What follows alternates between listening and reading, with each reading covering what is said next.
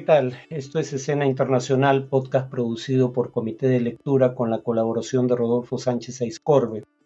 Este es un podcast que se emite tres veces por semana. Las emisiones de los jueves son de libre acceso, como esta. Las emisiones de martes y sábado son solo para suscriptores.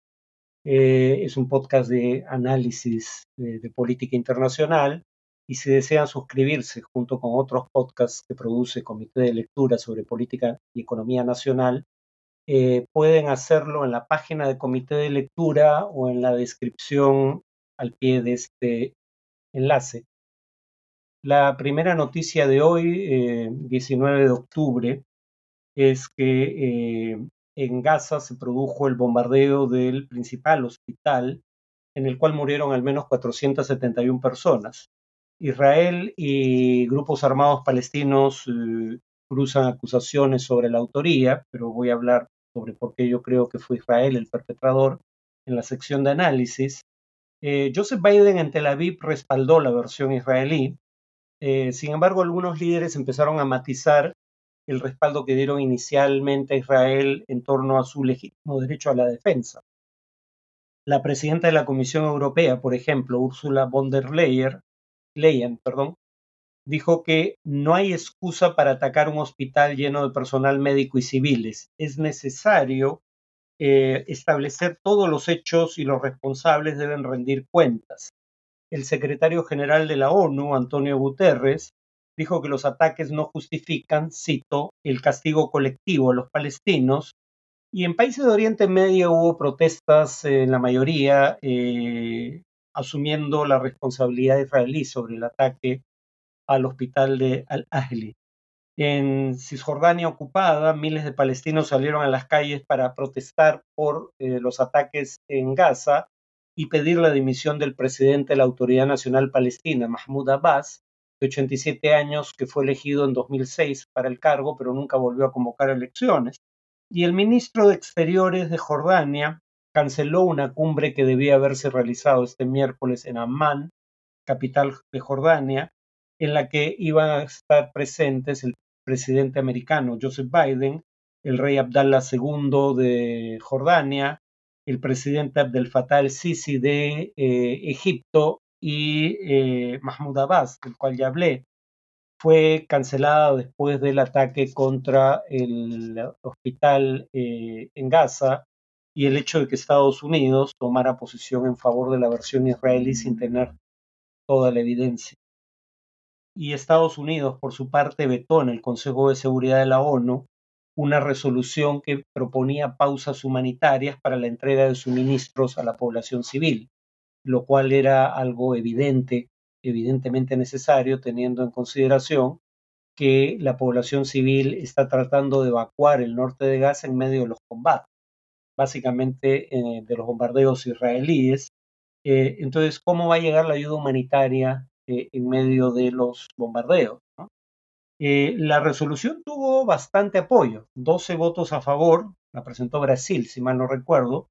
Solo el Reino Unido y Rusia se abstuvieron y solo votó en contra Estados Unidos, pero como es miembro permanente con derecho a veto, eso impidió que la resolución se adoptara. La oficina del primer ministro israelí Netanyahu dijo, sin embargo, que persuadido por Biden, permitirá la llegada desde Egipto de eh, ayuda humanitaria, cito, mientras sean solo alimentos, agua y medicinas para la población civil. Biden volvió a repetir que eh, la creación de un Estado palestino es parte de la solución a este problema, pero no hay ninguna iniciativa diplomática en torno a ese tema. La segunda noticia es que hubo un acuerdo entre un sector de la oposición y el gobierno de Venezuela en materia de derechos políticos y garantías electorales. El compromiso llama a comicios justos, independientes y competitivos en el segundo semestre de 2024, y esto es muy importante, con presencia de observadores internacionales. Eh, el acuerdo se firmó a cinco días de que la oposición realice sus primarias internas para elegir a su candidato a la presidencia en esas elecciones. Por el gobierno firmó el acuerdo Jorge Rodríguez, que es presidente de la Asamblea Nacional, y por la oposición Gerardo Blight, que es de la plataforma Unidad, Unitaria Democrática, que solo representa al sector más moderado, digamos, de la oposición en Venezuela, se acordó que participen todos los candidatos presidenciales, aunque luego el representante del gobierno en las negociaciones, Jorge Rodríguez, dijo que eso era cierto, pero que se daría, cito, siempre que cumplan con los requisitos establecidos para participar y no abundó en esos requisitos, lo cual es importante porque el gobierno de Maduro ha impedido a posibles candidatos de la oposición participar en las primarias, como María Corina Machado. Finalmente, en Brasil, una comisión parlamentaria pide acusar a Bolsonaro por los actos vandálicos del 8 de enero de este año. Una comisión parlamentaria mixta eh, presentó su informe, tiene mayoría de las bancadas de gobierno y sus aliados, hay que aclarar eso, y concluye que el expresidente Bob Bolsonaro fue mentor intelectual o moral de los grupos violentos que tomaron los locales de o las sedes de los tres poderes del Estado en Brasilia el 8 de enero pasado. Eh, por estos hechos hay, eh, bajo los términos del informe de la comisión, 61 acusados entre militares y policías entre ellos se encuentran los generales Walter Braga Neto, que era ministro de Defensa en el gobierno de Bolsonaro, y Augusto Heleno, ministro jefe de la Oficina de Seguridad Institucional. Parlamentarios eh, leales a Bolsonaro rechazaron el informe y dicen que presentarán un informe alterno en el que responsabilizan por omisiones al gobierno de eh, Lula, omisiones en materia de seguridad y el propio Bolsonaro señala que nunca convocó a estas manifestaciones y siempre repudió los actos de violencia. El informe, sin embargo, no tiene eh, poder, o sea, no implica que vaya a acusarse a Bolsonaro, pero sí es un insumo que la policía, los fiscales, etcétera, deberán tener en consideración al momento de decidir si formulan o no acusación eh, contra el expresidente Bolsonaro. En paralelo, la justicia ya está eh, sentenciando a los participantes de los desmanes del 8 de enero. Eh, hay seis sentenciados con hasta 17 años de prisión y en total hay más de mil personas denunciadas. En cuanto al tema de análisis, es el tema de lo que ocurre en Gaza, voy a ver dos asuntos vinculados, el tema del ataque a un hospital y el tema del el paralelo entre lo ocurrido por el brutal ataque terrorista de Hamas contra Israel y el paralelo que se hace, repito, entre ese ataque y el ataque terrorista del 11 de septiembre del año 2001. Empezaré con el tema de por qué creo que Israel es el perpetrador de estos ataques que hemos visto. Bueno, básicamente eh, es porque eh, uno, los cohetes de eh, la yihad islámica, que es a quien culpa Israel, no tienen la capacidad de causar el daño que hemos visto, ni el número de muertes que hemos visto. Como son cohetes sin sistema de dirección, su uso contra objetivos civiles en territorio israelí constituye un crimen bajo el derecho internacional humanitario. Eso no está en discusión. Pero hemos visto impactar esos cohetes en viviendas de ciudadanos israelíes y en algunos casos no causar muerte, porque su carga explosiva es muy limitada y porque muchos de estos ciudadanos estaban en eh, refugios para circunstancias como esta, a veces en sus propios hogares. Eh, y lo que alega Israel es que un cohete de la yihad islámica fue interceptado sobre el hospital por el sistema de defensa antiaéreo israelí y habría caído sobre ese hospital. Incluso si eso fuera cierto, no tenía la carga explosiva necesaria para causar el número de víctimas que hemos visto. En segundo lugar, eh, el hecho que alega el gobierno israelí no ocurrió en la hora en la que eh, el hospital fue atacado. El periodista Eric Toller del New York Times señala que en el video propalado por el gobierno israelí se ve claramente que la hora es 8 de la noche y el hospital había sido atacado 40 minutos antes, a las 7 y 20.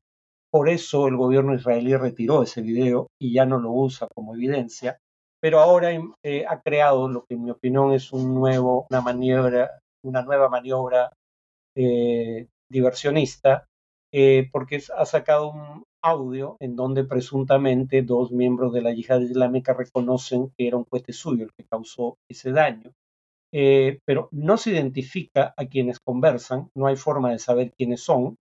Eh, y he tomado, eh, he tenido la oportunidad de escuchar el audio. Hablo el árabe, conozco el árabe palestino, no lo hablo bien, pero conozco. y no es acento palestino de las personas que hablan en ese audio, en mi opinión. Acá indicaría que hay antecedentes de maniobras de este tipo en el pasado por parte de Israel y en el pasado reciente. Por ejemplo, el presidente Biden, que ahora da por buena la versión israelí, es el mismo personaje, aliado de Israel, dicho sea paso, no es un tercero neutral. Israel es el mayor receptor mundial de ayuda militar estadounidense y como acabamos de ver en la sección de noticias, Estados Unidos vetó un intento de resolución que pedía ceses al fuego temporales y localizados para hacer llegar ayuda humanitaria entonces, no es un tercero neutral, no deben tomarse de esa manera sus declaraciones, y es el mismo Biden que dio por buena la mentira que el gobierno israelí permitió que se propalara hasta que días después finalmente aceptó que no era verdad. Eh, la de 40 niños israelíes decapitados por Hamas. Hamas cometió crímenes inenarrables e indiscutibles contra más de mil civiles israelíes y unos 200 militares. Aún así, sin embargo, la maquinaria propagandística israelí inventó la historia de los 40 niños decapitados. Cuando Biden dijo que vio las fotos de los niños decapitados, la propia oficina de la Casa Blanca tuvo que desmentirlo, indicando que lo que había visto Biden eran los reportes periodísticos sobre el tema, reportes sobre eh, un alegato que era falso. Además, Israel es el que viene bombardeando Gaza de manera inmisericordia. Ha alcanzado ya 24 locales de Naciones Unidas, incluyendo colegios que sirven de refugio a civiles eh, y hospitales, solo que no había causado el daño que ha causado este último ataque, pero Israel había, digamos, impactado eh, hospitales ya en esta ofensiva eh, y Daniel Hagari, eh, citado eh, por la revista The Economist, que es vocero de las fuerzas de defensa israelíes, se vanagloriaba días antes de lo ocurrido de que Israel estaba lanzando cientos de toneladas de bombas sobre Gaza y dijo explícitamente el énfasis está en el daño, no en la precisión. Es casi una confesión de parte. Bueno, eso en cuanto a por qué creo que eh, este fue un bombardeo israelí. Dicho sea de paso, dije que hay antecedentes de campañas de desinformación eh, israelíes. Eh, cuando fue asesinada en 2021 la periodista palestino-estadounidense, tenía doble nacionalidad de la cadena Al Jazeera, Shirin Abu el primer ministro Naftali Bennett dijo, fue el primero en pronunciarse, y dijo, que había una posibilidad considerable de que los culpables hayan sido, cito, palestinos armados que dispararon salvajemente, lo cual no es cierto.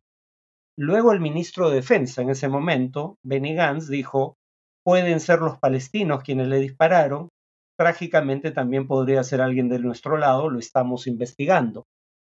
Pero antes de que la investigación concluyera, el gobierno israelí decidió que eh, no continuaría con una investigación formal, porque según su versión la muerte se produjo en el contexto de un intercambio de fuego. Nuevamente, el Washington Post mostró un video que indica que la eh, zona de gas, perdón, de Cisjordania, en donde hubo intercambio de fuego según una versión israelí ese día, uno, estaba muy lejos de donde murió la periodista de Al Jazeera, y dos, eh, no había una línea directa entre el lugar desde donde disparaban, presuntamente milicianos palestinos, y el lugar donde estaba la periodista. No podían ser ellos los que le dieron muerte, eh, pero el punto es que eh, después de la distracción inicial ya el tema no fue retomado. Em, sobre el paralelo entre el 11 de septiembre y lo ocurrido en Israel, diría algunas cosas. ¿no? Lo primero es eh, al Qaeda ataca a Estados Unidos alegando, entre otras cosas, que Estados Unidos ocupaba Arabia Saudita, el lugar donde están los dos lugares más sagrados de la religión musulmana, la Meca y Medina. Eh, bueno, Arabia Saudita no estaba ocupada porque estas fuerzas estadounidenses estaban en ese país con el consentimiento del gobierno internacionalmente reconocido de Arabia Saudita. Israel sí es una potencia ocupante bajo el derecho internacional en los territorios palestinos ocupados. Esa es la frase que usa, eh, usan las resoluciones de las Naciones Unidas de Cisjordania, Gaza y Jerusalén Oriental. Gaza es considerada territorio ocupado en tanto Israel controla el acceso por aire, mar y tierra a ese territorio.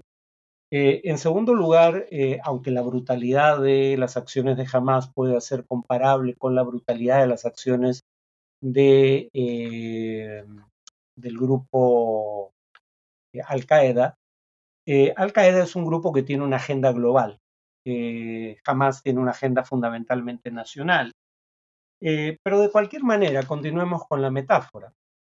El 11 de septiembre de 2001, llevó a una respuesta absolutamente desproporcionada de Estados Unidos, cosa que buscaba deliberadamente Al Qaeda. Eh, el propio Bin Laden en algún momento dijo, citando a George W. Bush, cuando Bush dice en el Congreso de los Estados Unidos, o están con nosotros o están con los terroristas, Bin Laden dijo literalmente, Bush tiene razón, el mundo va a tener que optar, o están con los cruzados, dijo, que es como llamaba él en ese momento a Estados Unidos y sus aliados, además de Israel, con los cruzados y los judíos, o están con el Islam, que él creía representar en su verdadera esencia. Eh, y él dice en su momento, la respuesta de los gobiernos y de la población civil en los países europeos y en Estados Unidos en contra de sus minorías musulmanas obligará a estas minorías eventualmente a renunciar a su ciudadanía en esos países y emigrar al territorio del Estado Islámico que él buscaba crear. Lamentablemente jamás buscaba lo mismo, polarizar eh, y buscar una respuesta desproporcionada que ayudara a reclutar en medio del río revuelto gente movilizada por el odio suscitado por la muerte de parientes o amigos en una ofensiva americana en el caso del 11 de septiembre del 2001 o israelí en el caso de los ataques de Hamas. Y la prueba de que, eh, por, desgracia, eso ocurrió, al menos por un tiempo, es, por ejemplo, que el año 2000, en todo el mundo, el número de personas muertas por terrorismo fue de 3.329. Eh, fue menor el año 2001 si, contamos el 11 de septiembre, pero solo en el 11 de septiembre mueren cerca de 3.000 personas. Pero digamos, el año 2000, antes del 11 de septiembre de 2001, morían 3.329 personas por terrorismo en todo el mundo. En 2013, eh, unos 12 años después o 13 años después, morían 17.958 personas por terrorismo en el mundo. La cifra se había multiplicado por más de 5 y habría que recordar que esta cifra siguió creciendo hasta el año 2015. Recién a partir del año 2016 las muertes por terrorismo en el mundo empiezan a descender. En segundo lugar, Estados Unidos eh, lleva a cabo políticas que violan el derecho internacional humanitario o los derechos de sus propios ciudadanos, como la aprobación del Acta Patriótica o la creación de ese limbo legal, que es la prisión de Guantánamo, en donde hay gente que durante años ha estado presa sin recibir cargos formales. Eh, además, Estados Unidos invade Irak, un país que no tuvo vínculos con los atentados del 11 de septiembre de 2001, un país invadido porque supuestamente, según la versión estadounidense, tenía vínculos con Al Qaeda y armas de destrucción masiva que podía hacer llegar a esa organización terrorista. Ahora sabemos que esos alegatos eran falsos y lo sabemos, sobre, por lo menos en torno al tema de la existencia de armas de destrucción masiva en Irak, porque una comisión investigadora del propio gobierno norteamericano estableció que esas armas no existían. Y finalmente Estados Unidos atacó a Afganistán, país que sí era cómplice, el gobierno talibán, de eh, los autores intelectuales de los atentados terroristas del 11 de septiembre, pero aún atacando con la anuencia del Consejo de Seguridad de la ONU, es decir, dentro del derecho internacional, eh, las acciones norteamericanas eh, fueron tan contraproducentes que 21 años después Estados Unidos se retira de Afganistán y el talibán vuelve al poder. Es decir, si tomamos en serio el paralelo entre lo ocurrido en Israel y lo ocurrido el 11 de septiembre de 2001 en Estados Unidos, eso debiera llamar a la cautela, no al tipo de respuesta desaforada que estamos viendo y que vimos tras los atentados terroristas del 11 de septiembre de 2001. Eso es todo por hoy, nos vemos en el siguiente podcast.